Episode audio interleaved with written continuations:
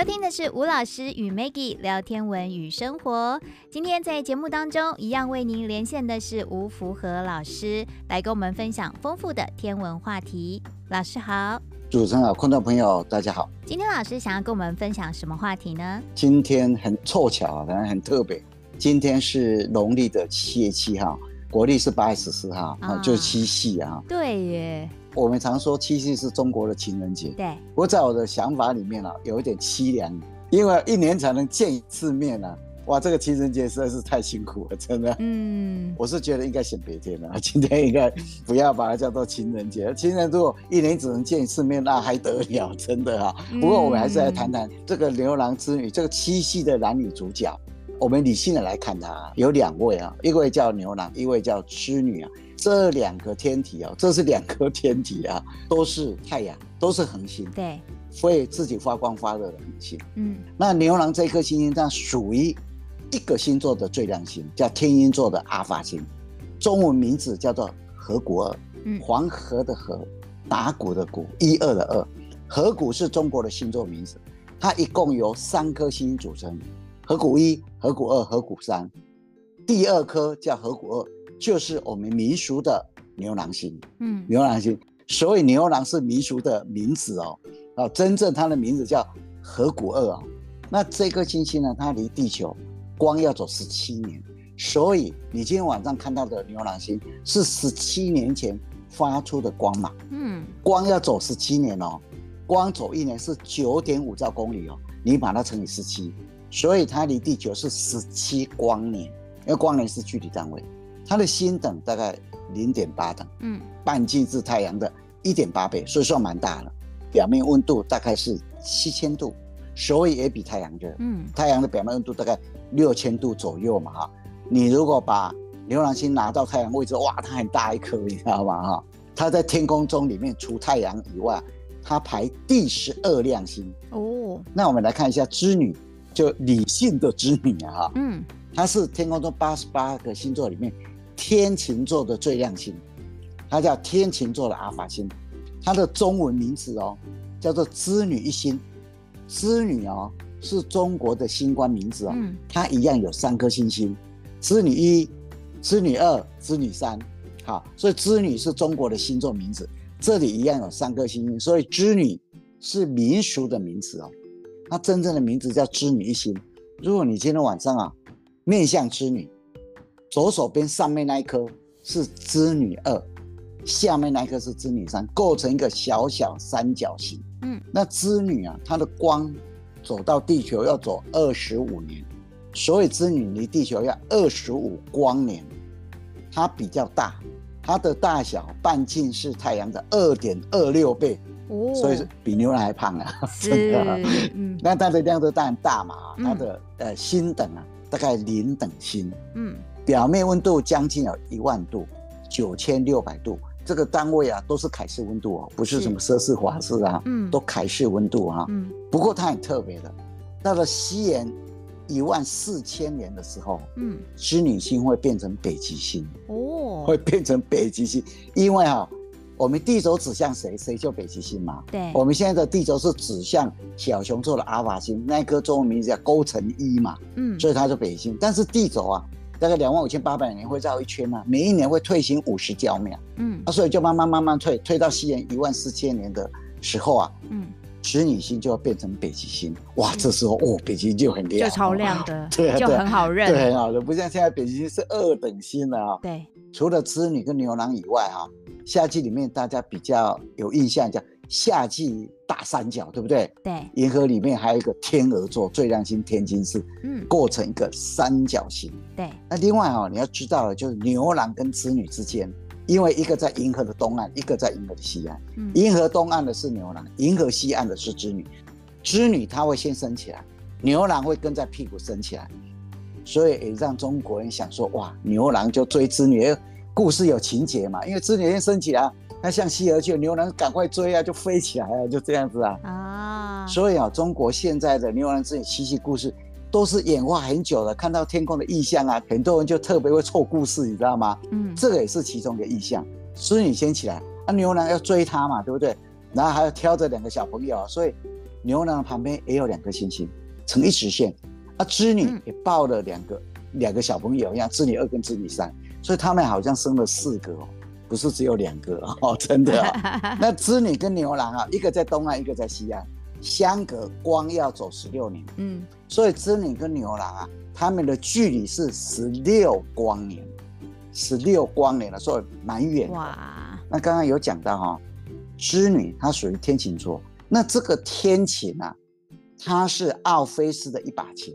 那这一把琴呢、啊，其实是希腊的一个非常有名的神祇，它是奥林匹斯山的十二主神之一。听说什么钻木取火啊、里拉琴啊，全集都是他发明的啊，叫荷米斯。嗯，那荷米斯对应罗马的神叫做 Mercury，那 Mercury 就是水星，水星因为它走很快。罗马这个神是替众神传递信息的啊，啊，所以荷米斯因为他很会做琴。他把他的一把琴送给阿波罗，阿波罗就送给奥菲斯。嗯，那因为奥菲斯啊，他太太死了，他还救了他太太，结果后来没有救成，然后他就在森林里面游荡，后来就被色雷斯的女人杀了，那他的琴就在溪河里面流。嗯、那天神座是不忍，就把他的琴送到天空去，变成天琴座。哦、这是很有名的一个希腊神话故事嘛啊。那天鹰座呢？天鹰座其实天神座是变的。一只老鹰了哈，那因为天神座是变的时候就很特别啊，因为啊，当时候啊，特洛伊有一个王子叫做盖尼米的，他是一位美男子。有一天，他在替他的父亲牧羊的时候，天神宙斯啊，化作老鹰在天空飞翔，就看到这个美男子很喜欢，你知道吗？嗯，带回去啊，饲获自己啊，那很棒这样，然后就用鹰爪把他抓回去，再回到奥林帕斯山以后。就变成你现在看到在奥林帕斯山替众神倒酒的酒童，就这个，就这个王子，啊，就这个美男子，就是，有点倒霉啊，真的。那天鹰座就是天神宙斯幻化出来的一只神鹰啊。嗯，当然啊，我们故事啊讲了，呃，讲了西方也认识了牛郎织女啊。那其实啊，这个今天这个节日啊，重点还是摆在中国人的故事。对呀，啊，七夕。牛郎织女相会的故事啊，嗯、这个故事啊，我们都知道中国国家非物质文化遗产中的四大爱情故事，跟天宫星星有关的就是牛郎织女，嗯，而且最古老的就是牛郎织女，因为牛郎织女非常有可能在周朝或者周朝以前就慢慢形成的一个故事，对应天上，嗯，那你看四大故事，接下来就孟姜女。孟姜女是发生在秦朝，秦始皇的时候，对，为了盖万里长城，他把他哭倒了。嗯，然后过来就梁山伯与祝英台，他发生在东晋。嗯、那接下来就是白蛇传，就是宋朝。嗯、哦，这四大爱情故事嘛，哈，嗯，不过看起来都很悲伤啊，真的哦。那牛郎织女啊，它是算最早的，而且跟天空中合起来。嗯，但是在最先中国这个故事开始的时候。七夕跟牛郎织女是一点关系都没有哦。七夕是七夕，牛郎织女是牛郎织女啊，是一点关系都没有的。嗯，我们先来看七夕怎么回事，牛郎织女怎么回事？那他们两个怎么会结合起来？对啊，以前中国的老祖先啊，对那个十以下的奇数啊，一三五七九这种奇数啊，嗯，月份跟日子把它拼起来啊，特别感兴趣，而且特别有好感。我举一个例子。农历的一月一号叫春节，对不对？嗯。农历的三月三号叫上巳节。嗯。上巳节的巳就是子丑寅卯辰巳午未的巳，就是长得很像自己的己，但是呢要突出头来连到头的那个巳。对，没错。上巳节又叫春浴节，那个浴是沐浴的浴，就洗澡，也就是说在春天的时候啊，重新开始一样。嗯，然后一些文人呢、啊，很喜欢大家酒酒儿早一起在溪流旁边啊，那就酒杯里面倒酒啊，流流流流到谁谁拿起来喝，又开始作诗作词了。嗯，最有名的不是什么曲水流觞吗？嗯，王羲之那个什么兰亭会啊，然后日本、韩国都学过去啊，就这样子啊。嗯，三月三号就上巳节啊。嗯，那五月五号就是。端午节啊，对不对？哎、欸，对耶。七月七号就七夕啊，啊，那九月九号就重阳节啊，对啊，对 对，对啊，所以七月七号也是列在中国老祖先里面的一个有好感的节日。嗯，但是哦，这个时候出现的七月七号跟牛郎织女一点关系都没有。嗯，你来看一下东汉有一个学者叫崔实，以前我们在讲立秋的时候讲过。对，上一次讲的叫崔实的《四民月令》，他讲过一句话。嗯，他说七月七日，铺经书及衣裳不度。嗯，他讲的是。七月七号就七夕嘛，嗯七月七农历七月七号，曝晒啊，就晒太阳的意思。嗯，曝晒什么？曝晒经书和衣裳和衣服，不度不度就不会长虫。嗯，因为七月的时候夏天啊很热啊，所以你把你家里的书和衣服拿出来晒太阳，因为太阳很大啊，你的书衣裳就不会长虫啊。所以在东汉以前哦，这个日子啊。是晒书的日子哎、欸，哦，真的 是文人的日子 哎、欸，真的啊，因为《四民月》里面讲的啊，七月七日铺金书及衣裳啊，不度啊，就这样子啊，嗯，跟牛郎织女一点关系都没有，嗯，那牛郎织女在什么时候出现？那出现的时间呢？大概在什么时候？对，因为中国以前啊，以农立国，那中国人啊，当然就会把天上的星星。跟地上的万事万物结合在一起，嗯，因为看到天空的星星，感觉非常神秘嘛。那有时候农作的时候没有手表啊，没有时钟啊。那有时候你要看树木的成长啊，也不够精确啊。天空中就一个天然的时钟啊，所以就会观测天上星星，为了农事的需求啊。那有一些比较聪明的人啊，会看天上的星星啊，发生什么事情呢？就占卜很多事情啊，就会把天上的星星跟地上的人事物把它结合起来。那这种现象在天空，我们叫分心，分开的分，天上星，天上星星星叫分心，在地面上我们叫分野，嗯，野外的野叫分野，天空叫分心，在地面叫分野，嗯，然后慢慢的就会天上星对应地面的事，对应地面的人，所以各位如果还记得的话啊，呃，《诗经》里面，《诗经》我们以前常讲过嘛，嗯、其中啊，冰封七月有一首诗是这样写的。他说啊，七月流火，九月授衣。那因为他这个七月、九月是用夏历，嗯、跟我们差一个多月，所以七月流火的时候是天蝎座的已经偏西了。嗯，那这时候九月授衣，就十一月、十二月，在戍守边疆的他的自己的亲人，因为很冷，所以准备要送衣服过去。那你十一月的时候送一个过去，你是不是在七月的时候就是要开始准备了？对，你可能用一些芝麻，用植物来做，所以你就开始准备了。嗯，所以你会想到织女，织布的女孩子。其实以前织衣是很重要的一件事情，嗯、不像现在快时尚，很麻烦的。对对对，对，去什么就买一件就很简单，不是以前要做准备，以前要自己纺线、自己编织。所以在七月的时候看到这颗星星，当然就是忙这些事情，就会想到。嗯，那想到的时候。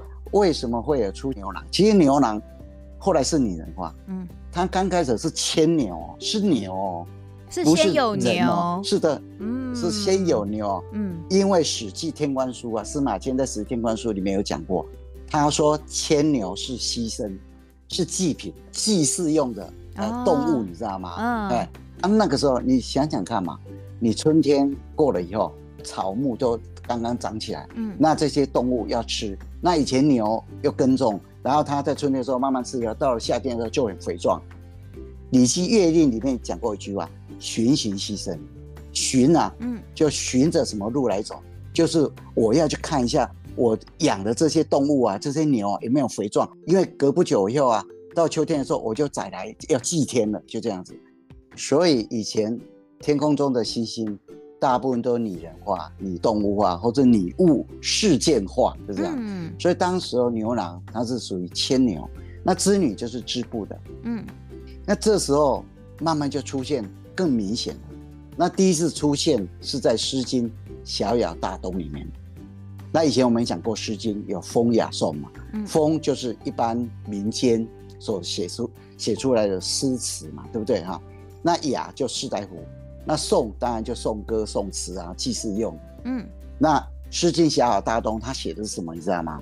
是当时周朝把商朝给灭了，那商朝的这些移民，周朝的人就把他迁到东边来。嗯，那周朝的王公贵族，主要的人都住在西边，因为被人家灭了嘛，他们就要做很多很多的事情，做劳务，耕种很多好的东西，全部要送到周朝去。嗯，民间就很辛苦，很多很多的怨言，所以。这一首诗它就叙述这个，就小雅大东，其中有一段话：为天有汉，汉就是银河，汉朝的汉，嗯，为就助词嘛，嗯，为是竖心旁，为天有汉，监亦有光，监就是监视的监。他说天空中啊有一条银河，你看它还会发光。其比之女，那个其左边是一个竹，那右边是一个一只两只的支，跟分歧是通用的。其彼之女，终日七香。终是终于的终，七香是帮助啊。那这个香啊，就是驾驶的意思。襄阳的襄。对，嗯。虽则七香，不成道章。环比牵牛，不以狐香。这句话我们仔细来看。为天有汉，坚毅有光。其彼之女，终日七香。虽则气象，不成报章。章是文章的章，没有做义务出来的意思啊。嗯。环比环是左边一个目啊，眼睛那个目。嗯。右边是个完，完成的完。环是亮，很亮明亮的意思。嗯。环比牵牛，牵牛说说，你看那个好亮的牵牛。嗯。不以狐香。服就是负载，香就车斗。他意思就是说，你看看哦，天空中有一条非常美丽的银河，它会发光。但是啊，我们每天做衣服做得很辛苦，哪有心情去看那个银河这么漂亮的银河？起彼之女，你看做衣服的，我们做衣服的这个女孩子妇女啊，一天哦，其实啊，当时一天是十二个小时，栖香是移动趋势。你仔细的去理解他，他一天工作十四个小时，哎，哦，终日啊，就一天工作十四小时。虽然我工作十个小时，但是啊，因为织女不是真的织女嘛，所以她根本也做不出衣服来啊，所以就有苦难言，你知道吗？他说：“环比牵牛，你看看那个牵牛啊，看起来非常明亮啊，但是它根本也不是真正的牛啊，它也不能去拉牛车啊，就这样，嗯，所以他就把心中的不舒服把它显现出来。”我们做的根本都不是我们自己要用，都要种到西边去，嗯，给周王朝的那些王公贵族。所以为天有汉，监亦有光。其彼之女，终日栖香。虽则栖香，不成暴章。环比牵牛，不以狐香。所以这个时候的牛郎跟织女啊，讲真的，全部是女人的东西，嗯，女人的东西。那牛怎么会变成人？织女怎么会变成人？其实，在汉朝的时候。汉武帝的时候开始变成人形。嗯，汉武帝延寿三年，那一年是西元前一百二十年。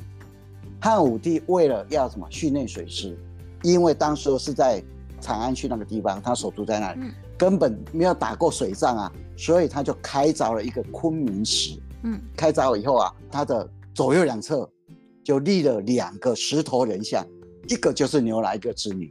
牛郎织女终于现形在民间。哦，牛郎跟织女。而且这两个石像哦，现在是被中国大陆列为文物保护的哦。嗯，它一公尺多。那他为什么要立这两个石像？为了就是说立两个就像神奇一样，因为他们把牛郎织女当做神奇在拜。哦。啊，立了以后，希望训练一切都非常的顺利。嗯。然后能够这两个神奇来保佑，就这样。要保护水师就对了。对，没有错。哦。那立了两个神像以后啊。嗯那那时候牛郎织女一点关系都没有，他们也没有谈恋爱。那是不是因为水师在水上航行，然后对应到天上就是银河啊？没错，左右有护卫，就是牛郎跟织女这样子啊。他们就把它模拟，就像天上的银河一样，啊、牛郎织女就在两侧，就这样。那这时候牛郎就牛郎，织女就织女哦，左右护法的概念。对对对，那为什么会开始产生恋爱啊？其实啊，汉武帝隔了不久啊。也是在两汉的时候发生的。嗯，因为啊，两汉的时候啊，陆续有人写非常棒的诗，我们叫古诗十九首。嗯，那这个古诗十九首是全部在两汉的时候写出来的。后来南北朝是南朝里面有梁朝，有一个昭明太子叫萧统，嗯，他曾经编了一本书叫《昭明文选》，就把这古诗十九首放在里面。古诗十九首里面全部都是两汉时候的文学家他们写的。嗯，这十九首里面，其中有一首叫做“迢迢牵牛星”，两者之间开始有爱意。嗯，迢迢就是条条大路通罗马那个迢迢啊，嗯、千里迢迢那个，他怎么写你知道吗？“迢迢牵牛星，皎皎河汉女”，皎皎就皎白的皎，明亮的意思啊。纤纤擢素手，纤纤是修长的样子，嗯，擢就伸出，素就很白皙的意思啊，嗯，就是织女的手啊啊，扎扎弄机杼，杼就是织布机的梭子嘛哈，他就在那边弄织布，在织衣服的意思啊，嗯，终日不成章，做了一天啊，也做不没有做出，因为没有那个心思，做不出衣服。细地淋如雨，啊，因为每天都做这个事情啊，他自己很孤单，然后常常掉眼泪啊，像下雨一样。河汉清且浅，相去复几许。虽然银河看起来没有多远，但是到底有多远呢？隐隐一水间，清澈之间有一个间隔啊，嗯，默默不得已，两个人都没有办法讲话，因为把他们两个隔开了，银河把它隔开了。嗯，所以这个时候啊，你就发现了，在两岸的时候，有人形出现以后，就开始谈恋爱就这样子啊。哎，迢迢牵牛星，皎皎河汉女，纤纤擢素手，札札弄机杼，终日不成章，细地淋如雨。河汉清且浅，相去复几许？隐隐一水间，脉脉不得已，只能我看你，你看我，我。呃，思慕着你，你思慕着我，就这样子。嗯，不过、啊，看起来他们已经开始可以谈恋爱了。嗯，后来什么时候终于可以相见，终于可以碰面，然后诉说自己的心事。到了南北朝的时候，嗯，终于相会了。因为南北朝啊，有一本很重要的书，也是南朝钟林他写的，叫做《荆楚岁时记》，就一个草字头，下面一个刑罚的刑啊，嗯、啊，楚就是楚国的楚啊。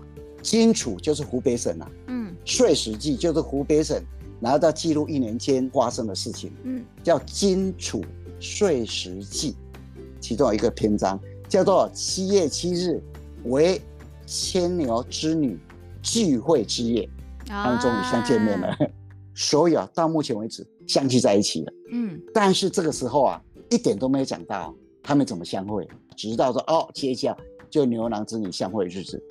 不过在这段期间里面呢、哦，大概从东晋以后啊，中国的民间哦，很多很多的人写一些很特别的一些神话故事，嗯，而且就关于男女之间的，嗯，像东晋的干宝《搜神记》里面就记载一篇叫《毛衣女》，就满身是毛的女孩子，嗯，她的文章是豫章县金鱼市人，其实就是江西省，嗯，他说有一个男子啊，有一天呢去耕田的时候，看到田里面有六七个人。而且满身都是羽毛，嗯，他就走过去，走过去以后看到他们居然这七个人呢、啊，羽毛都脱下来，嗯，他以为是鸟，他就抓了一只鸟的衣服，结果那六只看到有人来就飞走了，那个没有衣服穿啊，没有羽毛可以披啊，飞不上去啊，嗯，结果就变成他的太太，嗯，就生了三个女儿。后来那个女子就问他的三个女儿其中一个说：“爸爸把我的羽毛藏哪里？”结果那个女儿跟他讲说：“藏在那个什么稻草堆底下。”嗯，结果他就取了以后。然后就飞走了，穿了也就飞走了。嗯，飞走了觉得不对劲，又回来把三个女儿带走，走就这样子。毛衣女的故事哦，在晚唐五代的时候啊，那时候大家都说书的时候，都是根据敦煌发现的残卷，叫做董永变文。嗯，董永他是二世孝的其中一个啊。嗯，他不是卖身然后葬父吗？对。结果啊，天上有七仙女啊，最小那一个、啊、非常感动啊，就下来嫁给他。嗯，嫁给他以后啊。然后就跟他讲，他原来是仙女，嗯，那后来就回回天庭了。董永也找不到他太太了，那他们生一个小朋友叫董仲。董仲为了要找他妈妈，结果有个道士叫孙膑教他怎么找他的妈妈。结果照了方法找他妈妈以后，嗯，他妈妈就跟他讲说：“我顺便送你一个花瓶，嗯，你去送给那个道士。”他知道道士知道他们很多事情了。结果道士拿了瓶子以后，突然喷出天火，嗯，把他所有的一些书全部烧光了。从此就不知道天上的事情，就这样子。哦、这个是董永变文里面哦。嗯，那在那个时代里面呢、啊，也有一些两兄弟的故事，尤其是在少数民族之间呢、啊。什么叫两兄弟？也就是说，一家里面有哥哥有弟弟。嗯，那哥哥结婚以后，娶了太太以后，嫂嫂就开始虐待弟弟，就这样子，就是两兄弟啊，嗯、就跟七夕跟金玉牛郎互相结合。嗯。那这个鹊桥什么时候才出现？你知道，宋代的时候才出现啊，出现鹊桥。那其实啊，鹊啊，在中国古代它是个神女，那我们现在叫喜鹊，嗯，其实鹊的俗称啊。那这个喜鹊啊，听说啊，这个神女啊非常厉害，可以预知一些好的事情出现的时候，它就会叫，嗯，而且它会知道太岁的位置。我们讲太岁嘛，啊，太岁就是每一年里面执勤的那个神嘛，嗯，你不能跟他抢位置啊，那你就换太岁啊，他会知道太岁的方向。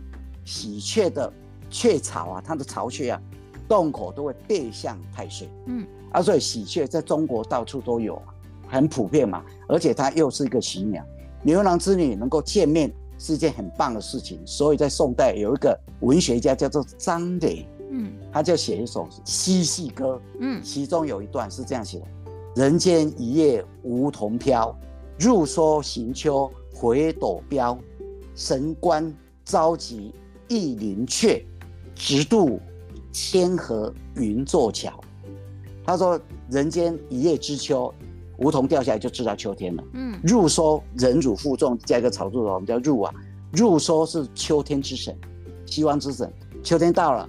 然后你看那个朵标哦，驶向西边，这个时候秋天到了。所以我们贺冠子里面有一起讲嘛，躲标东指春天，躲标南子夏天，躲标西子就秋天。